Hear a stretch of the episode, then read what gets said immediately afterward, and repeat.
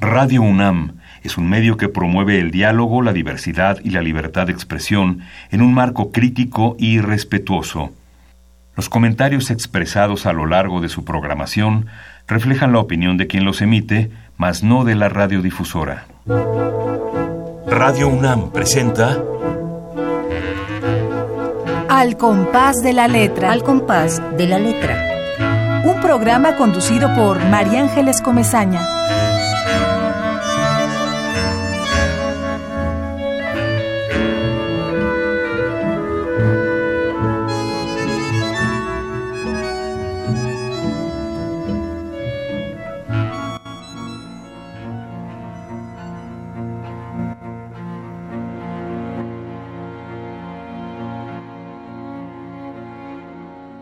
La expedición. Estoy sentado en un bar luego de haber pasado la tarde recorriendo la ciudad. Muy linda la ciudad, muchos palacios, mucha historia desparramada por las calles, muchas mujeres de inquietante belleza exótica. Exótica para mí, que soy el viajero. Y digo viajero en vez de turista porque el sustantivo turista no es de mi talla. Dentro de mí habita un impetuoso descendiente de bárbaros, que desearía entregarse al saqueo y robar las maravillas que hemos visto en estas tierras. Yo prefiero evitarnos problemas a ambos y mantenerlo a raya con su botín de fotografías digitales, comida típica y recuerdos para la familia. También llevo dentro un heredero de antiguos exploradores, un infatigable buscador de aventuras. Fue por él que entré a este bar, el más sórdido en la calle más oscura, para empaparnos de la vida auténtica de esa realidad indómita que fluye debajo del montaje, al margen del espectáculo que los dueños de las ciudades ofrecen a sus visitantes. Frente a mí hay un viejo. Ya estaba ahí cuando llegué y apenas si se ha movido. De algún modo nos hacemos compañía, como gatos que toman sol en el mismo patio. El viejo tiene los ojos clavados en el muro. Quisiera preguntarle qué está viendo, pero no hablamos el mismo idioma.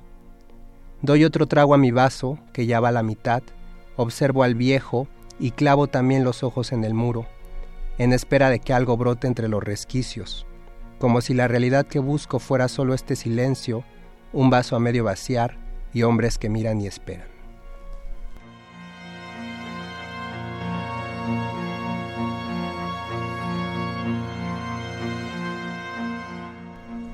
Muy buenas tardes queridos amigos, un jueves más al compás de la letra con un invitado queridísimo que se llama Carlos Fonseca, narrador, poeta, un joven, una joven promesa, como diría el clásico, que, que ya no es tan promesa porque ya tenemos ni tan joven. no, no, como jovencísimo, dímelo a mí, jovencísimo.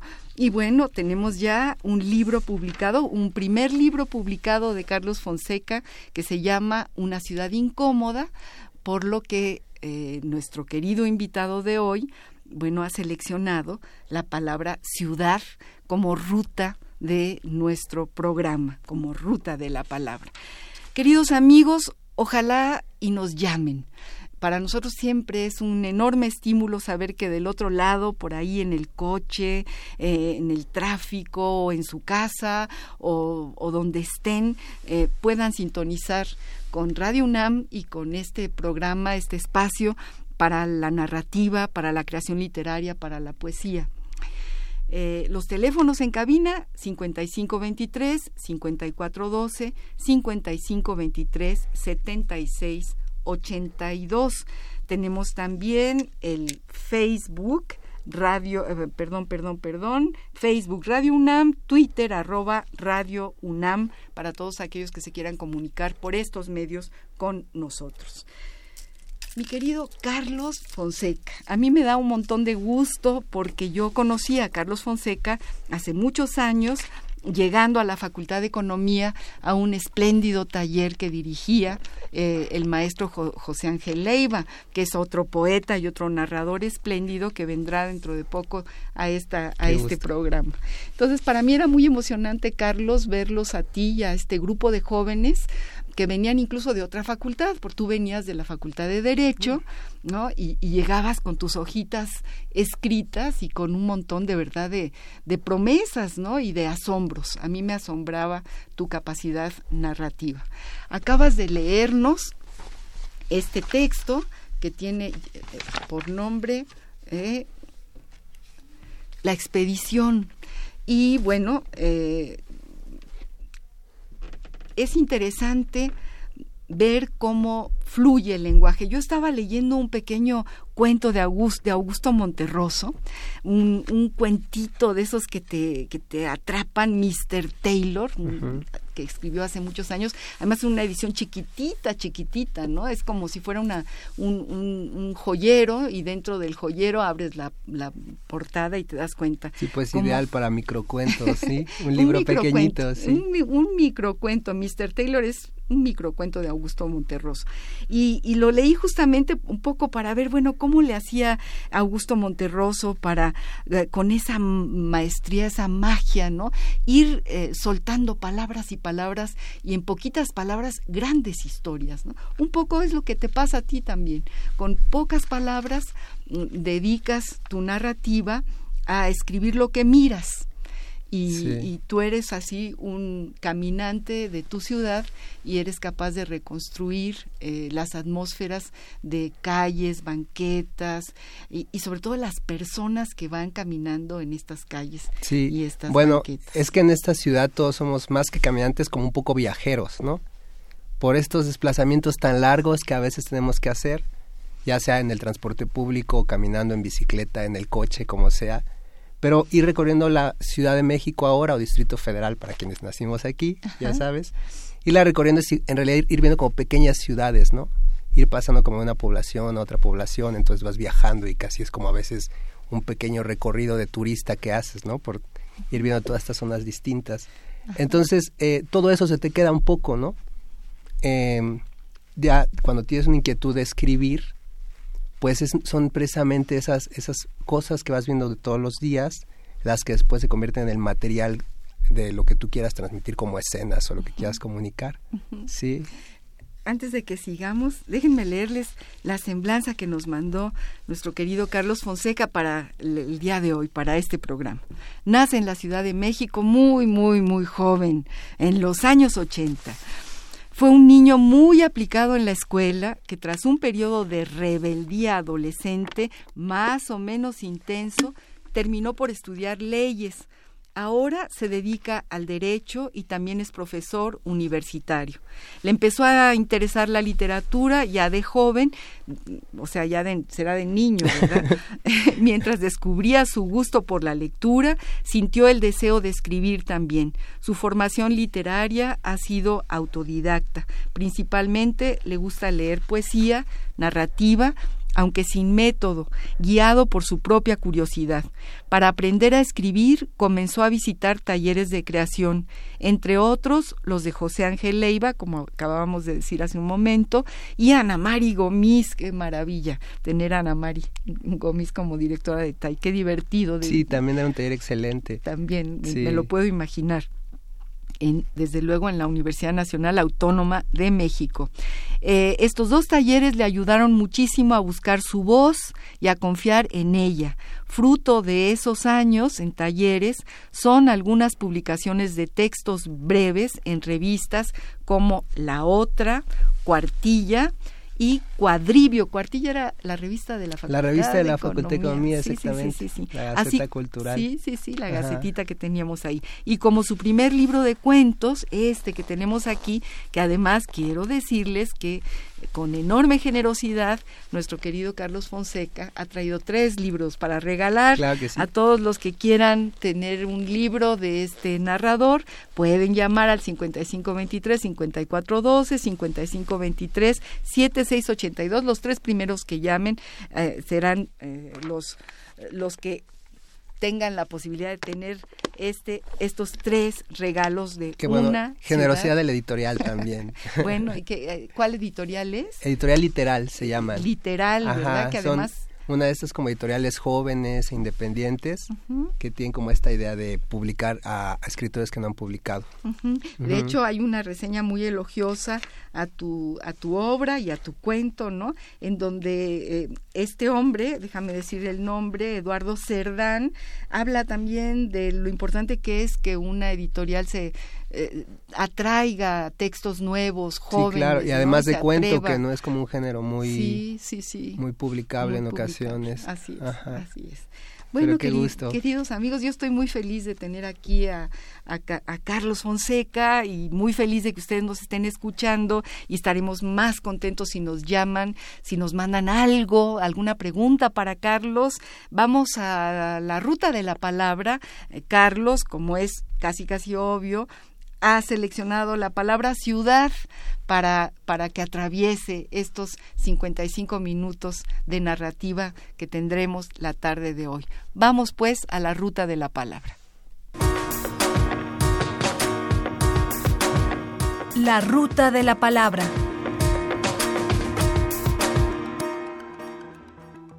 Ciudad. Diccionario del Español de México de El Colegio de México.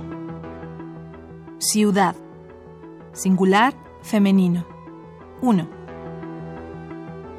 Lugar donde se concentra un conjunto numeroso de personas que se dedican principalmente a actividades no agrícolas y que tiene una economía importante. Su crecimiento constante, sobre todo en los países poco desarrollados, se debe a la inmigración campesina. En este lugar generalmente se centralizan instituciones políticas y sociales de importancia, como centros educativos y culturales, el comercio y la industria. Es complejo el conjunto de edificios y calles que lo integran, así como el transporte y en general los servicios públicos. Un plano de la ciudad. La ciudad rodeada de lagos, ciudad fronteriza, ciudades medievales, el crecimiento de la población de la Ciudad de México, la ciudad de Monterrey, la ciudad de Guadalajara, la ciudad de Mérida. 2. Ciudad perdida. Sección de este lugar donde se concentran personas pobres que generalmente han emigrado de su pueblo de origen y cuyas viviendas y servicios son deficientes.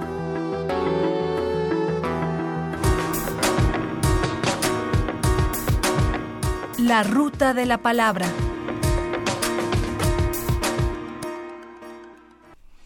Queridos amigos, estamos en una conversación muy sabrosa con el escritor Carlos Fonseca, quien viene el día de hoy a platicar sobre la ciudad, quien ha elegido justamente eh, esta palabra, esta palabra que dice tantas cosas y que, y que tiene tantas acepciones y que el Diccionario del Español de México nos acaba de definir, ¿no? Cortázar decía que los diccionarios son los cementerios de las palabras, pero de pronto hay poetas que hacen las definiciones o que escriben las definiciones de las palabras y entonces reviven eh, sus significados. ¿Tú qué opinas, mi querido Carlos? Pues claro, al final eh, los diccionarios nos sirven para comunicarnos, ¿no? O sea, ese sentido objetivo de las palabras que nos ayuda a saber que esto es una mesa y esto es una silla.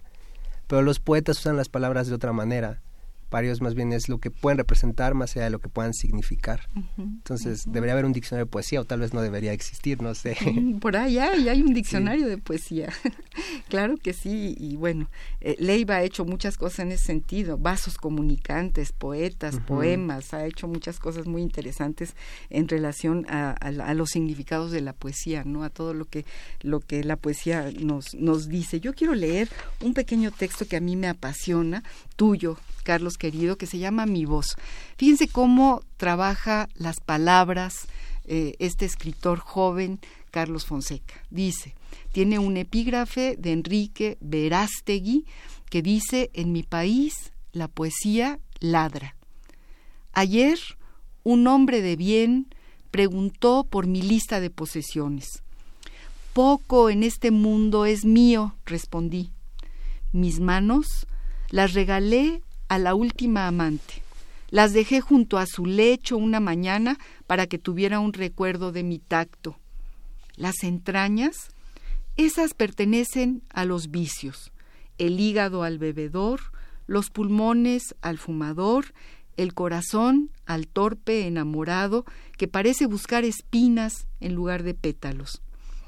Mis piernas son del viajero, los ojos del lector coleccionista de parches y remiendos, la vida misma, desde el nacimiento, la tengo comprometida. Solo una cosa siento propia. Seguí diciéndole, la voz.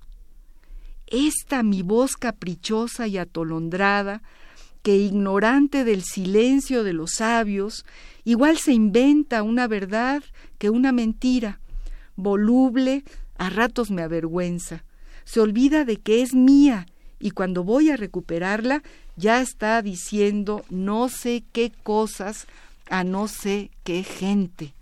Tenga cuidado con ella, le advertía al hombre que empezaba a marcharse, porque a veces es apacible, pero otras ladra y muchas muerde. bueno, eso está fantástico. Ajá, y aparte me encanta que lo leas tú, es bien distinto cuando escuchas que alguien más lee tus textos. Sí, ¿verdad? es, cuando dejan de ser tuyos y ya más bien lo que transmite tu voz, por ejemplo, que es un sentimiento muy distinto. sí, sí, eh, como que cada, cada persona que lee un poema o un texto se lo apropia. Claro que cuando te emociona y te llega como a mí este texto tuyo, bueno, pues ya lo siento tan mío. También es tu voz, que, que, le puedo dar también la entonación que, que, yo quiera, ¿no? Lo, lo vuelvo mío, me pertenece y eso es maravilloso, eso es fantástico. Así es. Queridos amigos, ojalá y nos llamen. Vamos a mandar saludos. Saludamos a Luis, a Susana, a Nayeli, a toda la familia, a, Esther, que seguramente nos está escuchando, a Ramiro, que también dice que nos escucha y ojalá y le haya dado tiempo de, de prender el radio. En fin, a todos nuestros radioescuchas, llámenos, mándenos preguntas, textos. De hecho, yo tengo aquí un texto de uno de nuestros radio, radioescuchas que se llama Luis, que al ratito vamos a leer, porque, bueno, el año, la, semana pasada tú escuchaste el programa, hubo un radioescucha de Tlalpan que nos mandó un poema dedicado a Margarita Dalton. Ah, qué lindo. Muy lindo, ¿no? Bueno, pues ahora tenemos otro poema de Luis, ojalá y Luis ande ahí por su coche y pueda realmente eh, escucharlo, se llama, eh, tiene que ver con la voz, se llama Mi voz, mi voto, el cielo, y lo vamos a leer en un ratito en, en este programa. A ver, te, pregunto, decimos que la creación literaria es el ojo que mira el patio de atrás de la historia. Algunos historiadores desacreditan la novela histórica o esa crónica que inventa la sal y la pimienta de la realidad. Yo he oído de vez en cuando en, coloquios muy sesudos uh, gente ofendida por la novela histórica. ¿Tú qué opinas? Bueno, platicamos de esto hace un momento y yo te decía que eh, he escuchado también esa distinción que hay entre la historia con mayúsculas y la historia con minúsculas, que se refiere precisamente a estas pequeñas historias cotidianas que a veces se pueden representar en la novela histórica, pero quedan fuera como de la historia de los grandes acontecimientos. Entonces, a mí la verdad me interesan más a veces como esas pequeñas historias, sobre todo pensando en la ciudad, ¿no? que es nuestra palabra. Es decir, la historia de una ciudad realmente se construye con esos pequeños detalles, ¿no? esas pequeñas vivencias de cada una de las personas en su trajinar cotidiano, el ir y venir, eh, pues el salir adelante, como se dice, tener su familia, sus pequeñas batallas, ¿no? Cada uno vive pequeñas guerras a lo largo de su vida que tal vez no van a aparecer como grandes acontecimientos en los libros, pero dan forma, ¿no? A la ciudad y también la van construyendo. Entonces yo sí creo que es muy importante esta, este patio trasero que tú dices, ¿no? sí, ¿verdad? Yo creo que sí, porque además nos da como la posibilidad de entenderlo, ¿no? De, de, mirarlo de, tú a tú, de, hablarle quizá de tú a, a, esta, a esta historia, de saber que lo que pasa en la, en la pequeña historia eh, tiene que ver con la gran historia. Claro tiene que, ver con lo que con los grandes acontecimientos. Sí, son reflejos tal vez. Justamente vivimos eh, una ciudad herida por, por, por muchas cosas, pero desde luego por el terremoto sí, todavía que acaba se siente eso, claro. de, suceder.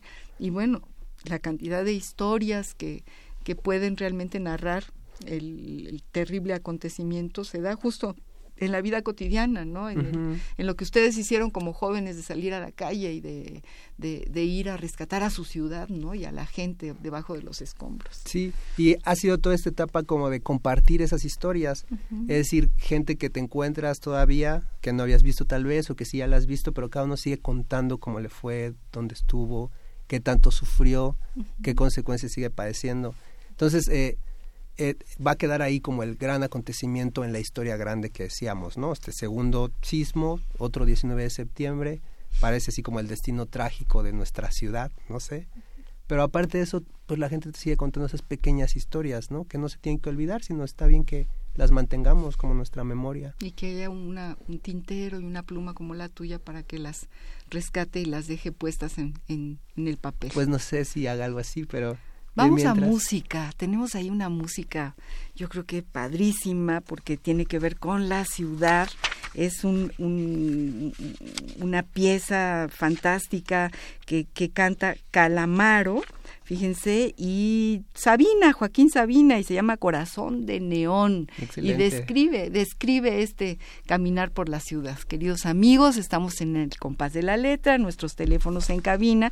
Recuerden, son lo, el 55 23 54 12, 55 23 7682, Facebook Radio UNAM, Twitter arroba Radio UNAM. Los esperamos. Vamos a música.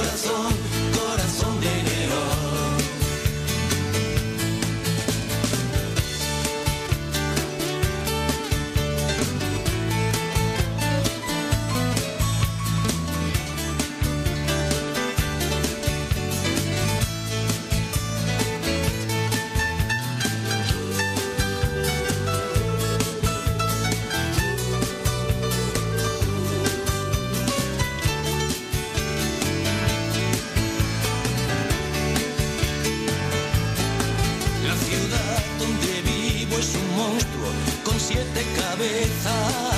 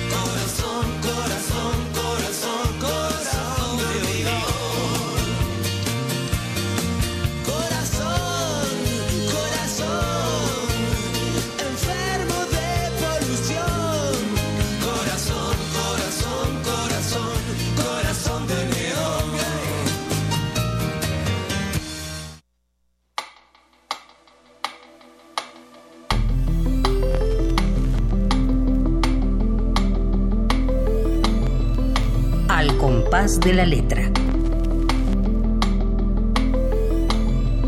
Queridos amigos, estamos platicando con el escritor Carlos Fonseca, con este maestro universitario que da clases en la HH Facultad de Derecho. HHH. Tres veces H Facultad de Derecho, que, también es maravilloso y que además ha asistido a magníficos talleres de creación literaria con Ana Mari Gomis. Le mandamos un beso y un abrazo a esta mujer tan querida y tan, y tan simpática y tan extraordinaria escritora. ¿No? que fue tu maestra, y a José Ángel Leiva, que también dirigía este taller, que lo dirigió durante 10 años. Pues sí, fue bastante Fueron tiempo. 10 años, 10 años de taller, no, no fue una broma, salieron gente como tú y muchos, este, Josimar Galíndez, que ahora es el cónsul de cultura en su pueblito. sí, bueno, en su, en su, en su ciudad. En sus, eh, eh, sí, es una ciudad, vive en Guerrero, ¿no? Me parece. no sé el lugar exactamente, pero. yo, yo lo tengo ahora que todo el mundo está, sale en Facebook, lo veo muy a menudo y veo cómo organiza eh, los santos patronos, todas las, las fechas importantes de su, de su comunidad y de su grupo. Un gran escritor, espléndido poeta. Muy buenos poetas salieron de este taller, mejores poetas que yo. No, te lo puedo asegurar. ¿cómo? No, no, no, tú también eres un espléndido poeta y por ahí debes de tener también poemas que nos trajiste, ¿o no? Pues algunos, ahorita leeremos. Ahorita leeremos algunos de los poemas. Bueno, queridos amigos, ya tenemos tres ganadores de Una ciudad incómoda, este primer libro de Carlos Fonseca, editado por Proyecto Literal, y se lo ganaron, a ver dónde, dónde me dejó mi Marianita se lo ganó. Adolfo Castañeda, felicidades a Adolfo, qué bueno que nos está escuchando. Cristina Hoyos, Ana María Vera, Cristina y Ana María también un gran abrazo. Y bueno, pueden pasar a recogerlos a partir de mañana en horas hábiles en el Departamento de Servicios Culturales de Radio UNAM, que está situada en Adolfo Prieto 133, Colonia del Valle, entre Xola y Morena, cerca del Metrobús amores. Me alegra mucho. A mí también, muchas gracias a los tres por estarnos escuchando, por interesarse y ojalá disfruten la lectura. Claro que sí, seguramente, como yo la disfruté. Me, contabas hace un momento por qué le pusiste este nombre, que es un nombre imán, ¿no? Sí, estábamos hablando sobre la idea de la ciudad incómoda y te contaba que el libro se iba a llamar de otra forma, pero alguien que me ayudó a hacer una de las últimas lecturas me dijo, trate de buscar ahí algún otro título, ¿no? Que tal vez pueda resultar mejor. Entonces hay un cuento, una línea de diálogo en el que uno de los personajes dice que esta es una ciudad incómoda. Entonces, eh, pues salió de repente así y como una de las posibles propuestas de título y creo que quedó bien. No, quedó muy bien, es un título que te dan ganas de leerlo. ¿Por qué? ¿Por qué? ¿No? Sí. Y, aquí en muchos de los cuentos, de los magníficos cuentos, hay, hay eh, referencias permanentes a la ciudad todo el tiempo puedes describes la ciudad, ¿no? Describes las calles. Sí. Y, es que es, difícil escribir, bueno, al menos a mí me resultaría difícil escribir otra cosa que no fuera la ciudad, ¿no? Es como un poema de eh, Walt Whitman que dice, esta es la ciudad y yo soy un ciudadano de la ciudad. Y lo que interesa a los ciudadanos de la ciudad me interesa a mí. Entonces, precisamente las preocupaciones literarias e incluso los juegos que a veces quieras hacer con el lenguaje, todos van a ir reflejados hacia, hacia la ciudad porque es tu hábitat y tú eres parte de ella, ¿no? Claro que tú eres, eh, eh, está en nuestra piel y somos la piel de la ciudad. Ana Mari Gomis, en la cuarta de forros de este libro, Una ciudad incómoda, dice lo siguiente, dice, los magníficos relatos de Carlos Fonseca están habitados por personajes enfrentados al fracaso. Ellos mismos se autocastigan o el tejido social los mantiene atrapados.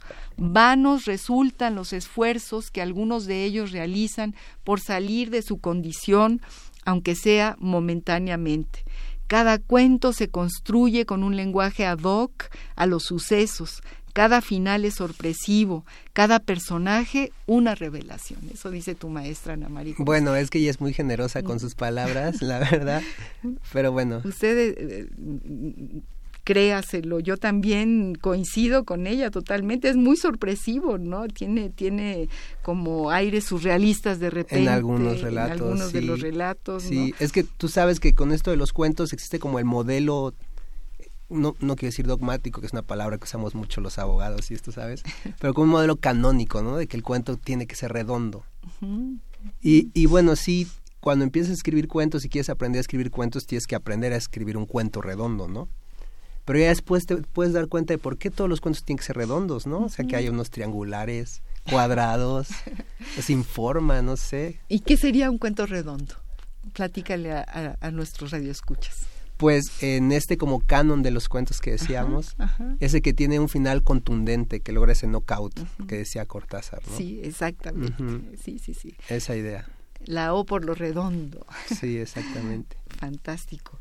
No, bueno, estamos eh, realmente emocionados hablando de la ciudad y de la ciudad como protagonista de, de muchas cosas, ¿no? Carlos Fuentes, eh, todos los escritores, bueno, tienen que ver con la ciudad, bueno, es tu ciudad, es tu, pero es una ciudad de ciudades, este, este monstruo, esta ciudad incómoda, eh, tiene hasta acentos distintos los del norte hablan distinto que los del sur, porque hay muchos kilómetros. Sí, hay identidades, ¿no? Dependiendo de dónde, donde hayas crecido, donde, donde, donde vivas. Hay pueblos originarios en esta ciudad, pueblos originarios que siguen festejando su santo patrono y que siguen realmente con el ciclo de vida de pues de casi casi prehispánico, pues ¿no? Que tienen Y es lo que te decía al comienzo, realmente ir de a una parte de la ciudad que no es la tuya, es ir de viaje. Exacto, es ir de viaje, uno va viajando, ¿no? Es paisajeando la ciudad, paisajeando, como decía Andrés Enestrosa, otro, otro gran, gran escritor. Vamos a pasar a una sección que nos gusta siempre mucho en este programa y que tiene que ver un poco con la nostalgia, Carlos querido. Digo, eh, retomamos las nostalgias. Aquel tiempo, que no hace mucho tiempo, en que la gente se escribía cartas y las cartas tardaban 20 días en llegar, 15 días en llegar, y había siempre una como actitud de espera, una esperanza de que llegara el cartero, de que chiflara con el, con, con el silbato, ¿no? Este, era hasta muy bonito, ¿no? Escuchar ese silbato porque traía las cartas. Había timbres que todavía hay, pero ¿cuánta gente ahora tiene, se da el tiempo de, de, de, meter una carta en un sobre. Tan solo de, escribirla, ¿no? De poner el remitente, de pegarle el timbre, de ir al correo, ta, ta, ta. Bueno, seleccionamos una carta eh, de un gran narrador, de un gran cuentista, ni más ni menos que Juan José Arreola. Tomamos esta carta de un precioso libro que se llama Memorias de Juan José Arreola, que hizo su hijo, eh, Orso Arreola. Vamos a escucharla para que veas lo que escribí, cómo escribía sus cartas este maravilloso escritor que además era profesor de la Facultad de Filosofía y Letras, gran tallerista. Yo recuerdo sus clases, no, no cabía ni un alfiler, era así como verdaderamente el acontecimiento de la semana, la hora, sí, sí, sí, sí, en la Facultad de Filosofía y Letras. Vamos pues a epistolario a escuchar esta carta de Juan José Arreola, que escribió el martes 22 de marzo de 1939. Epistolario. Domicilio conocido. Domicilio conocido.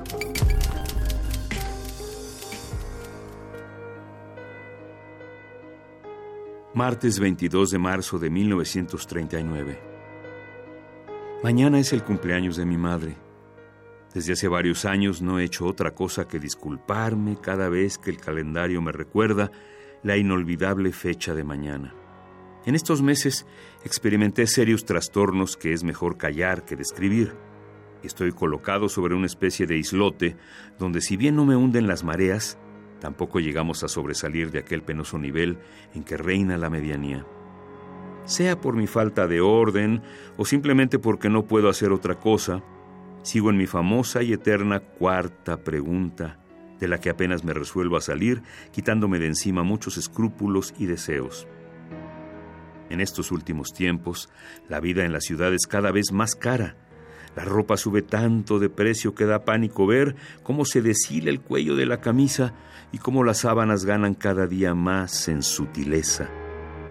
Experimento cierta desesperanza por ver que el dinero no resulta suficiente para cubrir los gastos de una vida como la mía, que después de todo es reducida y modesta. El teatro sigue siendo mi mejor tónico y mi único espejismo. Juan José Arreola, Diario Epistolario, 1939. Tomado de El último juglar, Memorias de Juan José Arreola, Orso Arreola.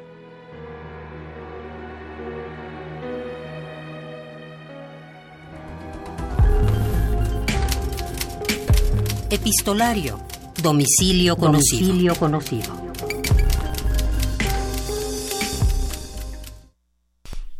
Fíjate que, qué carta que no envió, pero que se escribió a sí mismo, ¿no? Eh, mañana es el cumpleaños de mi madre, desde hace varios años no he hecho otra cosa que disculparme cada vez que el calendario me recuerda la inolvidable fecha de mañana.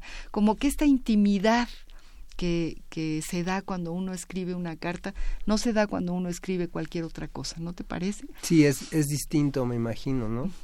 Ah, y más si es una carta que estaba pensada para no ser enviada, es más bien como eh, tú, eres tu propio interlocutor. Sí, como sus memorias, ¿no? Como es memorias, eh, el último juglar, Memorias de Juan José Arriola, que es este libro que Orso Arriola, realmente es un libro bellísimo, se los recomiendo a todos los que, los que no hayan leído nada de, de este gran escritor Juan José Arriola. Y bueno, la pregunta es, dentro de tus relatos, ¿alguien escribe cartas? ¿O te gustaría poner a alguien, sentar a alguien en una mesa, ¿no?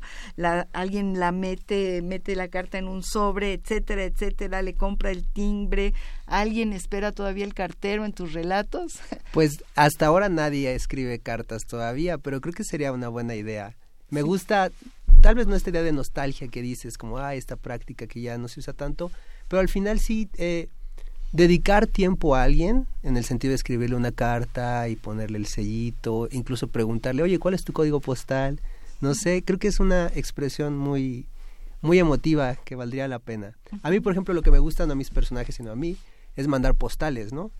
Claro, Ajá, Que no es lo mismo, solamente son un par de líneas, pero a veces te tardas un rato en estar tratando de saber qué dos líneas le vas a poner a la pues postal. Es el, resumen del resumen, ¿no? Pues ahí uno tiene que sintetizar y, y, tiene que ser redondo.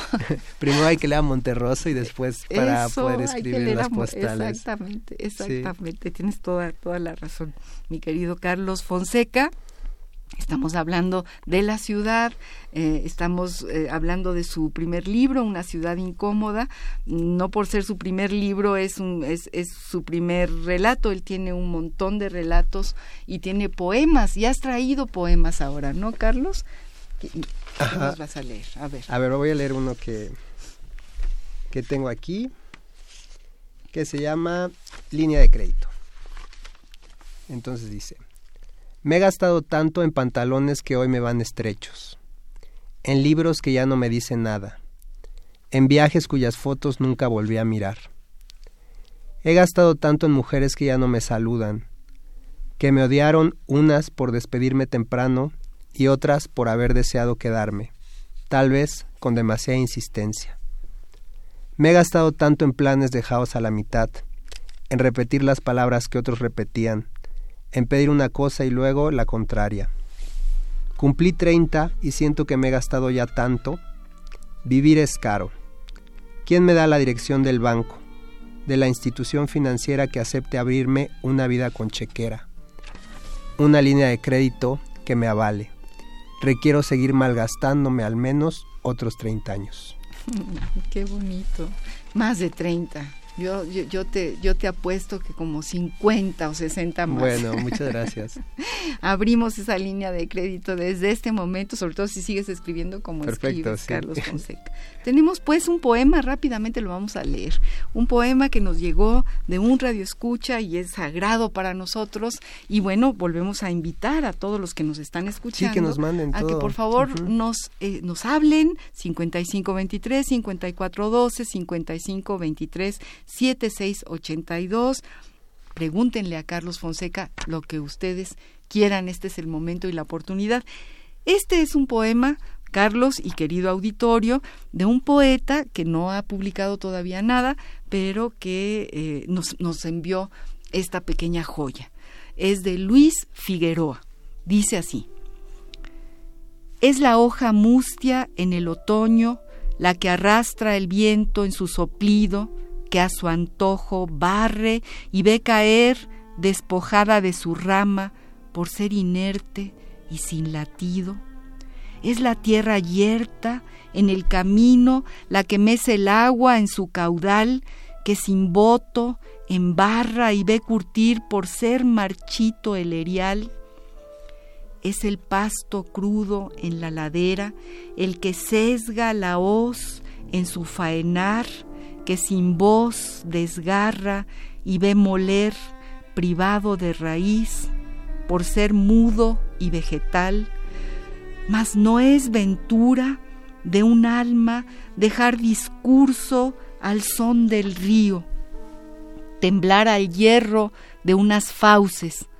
No será la brisa un enemigo, no habrá vil hoja de plata que alcance a mutilar mis sentidos.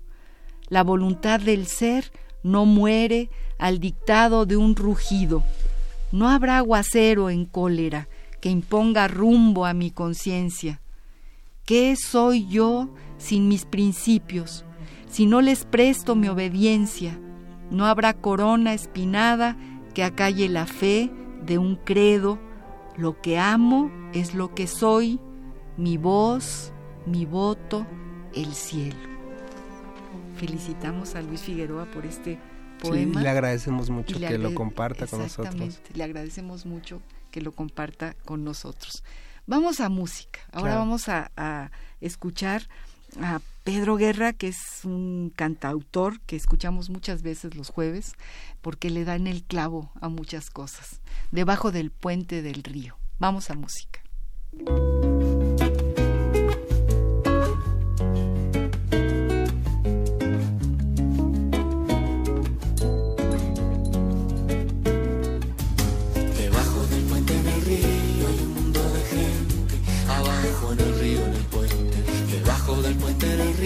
Hay un mundo de gente, abajo en el río, en el puente. Y arriba del puente, las cosas pendientes, la gente que pasa, que mira y no siente. Tomates, lechugas y pan del mercado. Te quiero, te odio, me tienes cansado. Y arriba del puente, las cosas de siempre. No quiero mirarte, no quiero quererte. Café con azúcar, quiniela y olvido. Quién sabe del mundo debajo del río. En el río hay un mundo de gente, abajo en el río, en el puente, debajo del puente en el río hay un mundo de gente, abajo en el río, en el puente, y arriba del puente, la calle, el colegio, los niños, los gritos, te vas sin un beso, tu amor y el atasco, me agobia la prisa, los días que pasan, la mierda que pisas, está arriba del puente, las ocho con frío lo tuyo, lo tuyo, lo mío es lo mío. Carteles y bolsos, tirones de olvido. Cualquiera te vende un billete hasta el río.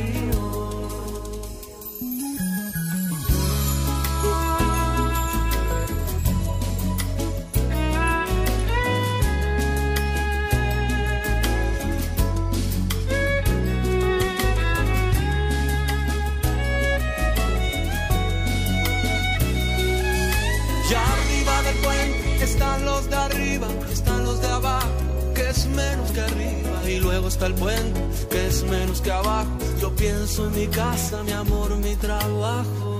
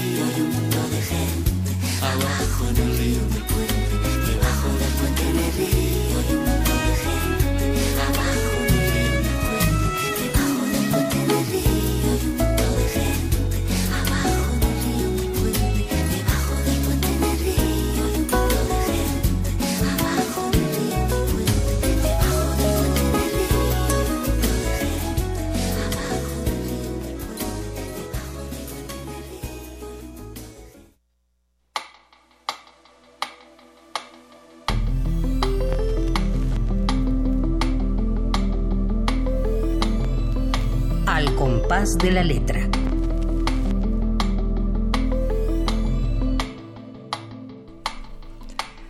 Queridos amigos, casi se nos está yendo el tiempo como agua. Estamos con Carlos Fonseca, este narrador maravilloso. Estamos recibiendo llamadas, lo cual nos llena de emoción. Salvador Meléndez Martínez, saludo muy cariñoso y afectuoso para María Ángeles. Gracias, Salvador, y me acuerdo perfecto de ti. Tengo el gusto de conocerla. En, la conocí en el Instituto Nacional de Enfermedades Respiratorias, que es todo un universo, el INER. los asmáticos ahí. Y yo, trabajé muchos años en ese instituto, ¿Ah, haciendo textos médicos y es como mi casa, los quiero muchísimo y me acuerdo muy bien de Salvador, cómo no. Eh, Alma Jiménez, la señora Alma Jiménez nos llama desde Coyoacán, Carlos, y este es un recado para ti. Felicitaciones al poeta invitado, a mí también, gracias, eh, Alma, muchísimas gracias. Y ella te dice, ¿habrá posibilidad de que Carlos haga un relato sobre el terremoto? Pues habrá que hacerlo. ¿Tú qué opinas de eso? Sí tienes tienes este bueno lo intentaré al final no sé será difícil es sobre bueno. tu ciudad. Claro. Bueno eh, este libro hemos hablado poco del libro hemos hablado de que Ciudad Incómoda es el libro más reciente de Carlos que acaba de publicar. Cuéntanos cómo cómo se estructuró cuáles son los cuentos que más te gustan. Léenos algún párrafo de este de estos cuentos y platícanos estas historias de dónde salieron cómo las escribiste Carlos. Pues el libro eh, son el relato más, más antiguo, lo habré escrito tal vez hace unos 10 años, o al menos el primer boceto, ¿no? Justamente de ese tiempo en el que empecé a ir al taller de Leiva. Y ya el último relato tal vez eh, tendrá de hace dos años, ¿no? Que fue como el, el, tiempo que se tardó ya más bien en editarse, armarse como un libro y, y terminar de, pues, de verse impreso. Entonces el, el, libro tuvo como varias edades, yo lo he visto así, ¿no? O sea, una primera edad fue como ese primer taller con Leiva, en el cual en realidad pues lo que ibas a aprender ahí era eh, como a leer más que nada, ¿no? O sea, darte cuenta de que si quieres escribir tienes que leer un montón y aparte leer con este ojo crítico. Claro. ¿no? Un, lector ya no inocente, ¿no? Que, que está preocupando ahí por cómo están construidos los textos. Entonces ahí como que nació, tal vez no el libro ya, pero sí eh, como su germen, ¿no? Su embrión. Ya luego de ahí fue caminando, también conforme yo fui, eh, quiero creer, adquiriendo más herramientas de narrador, ¿no? Claro. Entonces ya tuvo como una edad de adolescencia rebelde, como decíamos, y ya eh, después su madurez empecé más bien como a cortarlo, es decir, tenía muchos más cuentos, pero había unos como que ya eh, creo que tenían que quedar atrás y más bien que el libro fuera sólido, que tuviera unos, unos relatos eh, que existía entre ellos como una cierta conexión, no solo en el tema de la voz, sino pues tal vez un poco en el universo o estos personajes que dice Ana Mari que se enfrentan al fracaso. Em, lo que me interesó un poco y lo que de alguna manera siento que conectaba todas las historias es que son personas que se enfrentan a una situación límite, por así decirlo, frente a la cual eh, se encuentra que la única vía de salida que les queda es algo que más bien tiende hacia lo ridículo. Es decir, realmente no pueden como salir, sino que ese intento de salir se convierte como en una farsa. Entonces, eh, la exploración de estas pequeñas escenas, pues se traduce en eso, ¿no? Ver cómo a veces las personas eh, nos vemos oprimidas y nuestra única posibilidad de salir que tenemos es esta como pequeñas explosiones que en realidad son como simulacros, que realmente no te llevan a nada. En fin, y hablamos sobre el, el título. Entonces, eh, este cuento donde viene lo de la ciudad incómoda es un, chico que acaba de regresar de un viaje en el extranjero, entonces está como en su fiesta de bienvenida y todo esto, pero él se siente incómodo con la ciudad, se siente incómodo con su vida, se siente incómodo con su familia, se siente incómodo con todo. Entonces dice ahí, estuve un rato más repartiendo saludos y recibiendo invitaciones, luego salí a la terraza. La vista increíble de la ciudad incómoda donde hay que vivir cuidándose los bolsillos. Repetí con una sonrisa mientras me recargaba en el barandal. Y ahí estaba, la ciudad cuyo nombre sonaba insignificante fuera de ella, la ciudad donde había nacido y crecido, pero apenas si conocía. A esto había regresado, a una ciudad que no era mía. Ah, qué pasa. Sí. Entonces, la ciudad, eh, no, ya no solamente el DF, sino cualquier ciudad, bueno, la Ciudad de México quiere decir, cualquier ciudad eh, tiene como estas cuestiones maravillosas porque creces en ella, perteneces a ella, hay un poema de Lizalde en el que también somos como hijos de la ciudad, incluso la ciudad es como nuestra abuela más bien de tan grande, ¿no? Claro. Pero a la vez tiene como sus, eh, sus bemoles, ¿no?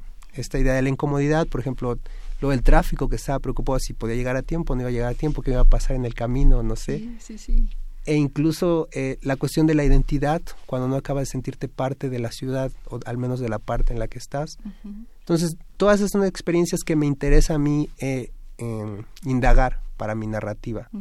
Entonces, por eso creo que elegí esto de la palabra ciudad para este, este programa, pues para platicar con ustedes un poco sobre todas estas cuestiones. Sí, sí, sí. Y bueno, cada una de las historias recrea eh, el momento de un personaje, ¿no? Por ejemplo, este personaje que llega de, después de haber estudiado a lo mejor un posgrado en algún lado y se encuentra como en, un, en, en, una fiesta que le es ajena, ¿no? Que, y, y, y de ahí surge realmente todo lo que eh, le es ajeno a su a su vida no y, y, cómo él va. Pero al final de cuentas ahí sí se resuelve bien porque porque sí tiene un encuentro con su padre uh -huh. y no eh, ahí les va más o menos este sin, sin decirles sí, sí.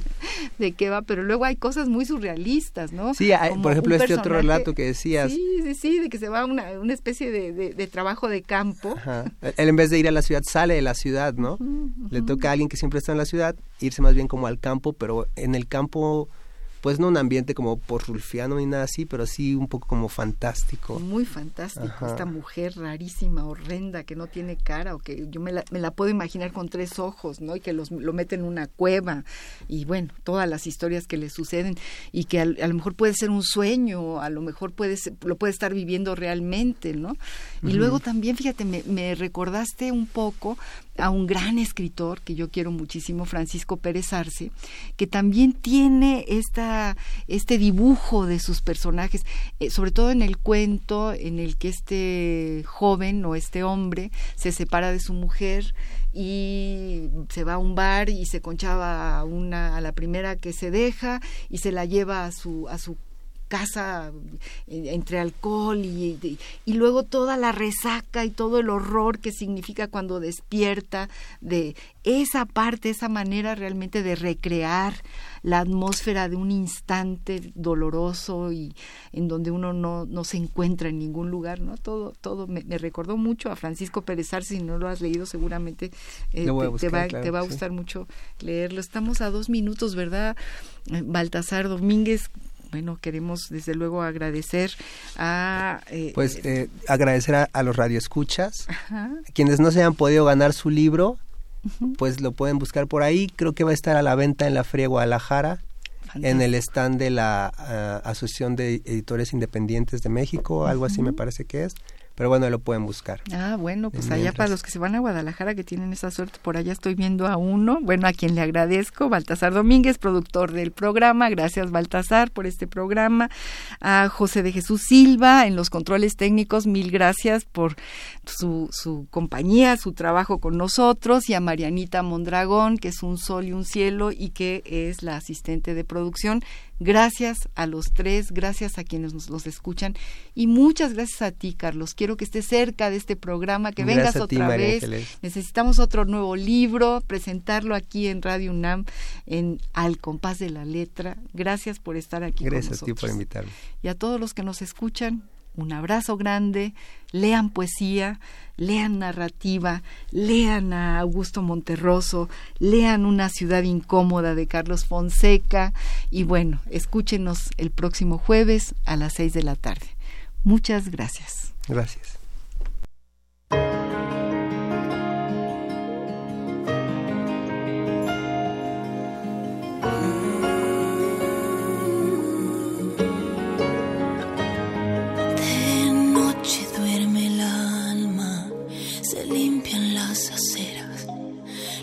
A medio vivir, cruzando miradas ciegas. Es tan difícil creer que exista un universo fuera. Y esto le pasa a cualquiera, aunque no lo quieras ver.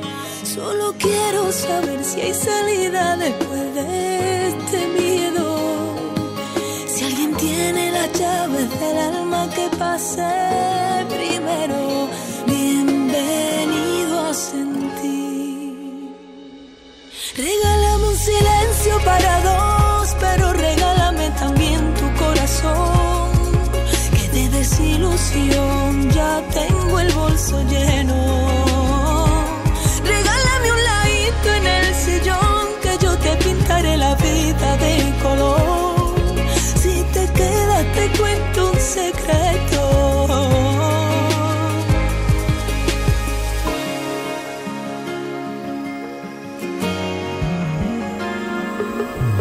Ríos de gente en las calles, rodeada de gente que en el fondo están solas, van quemando así sus horas.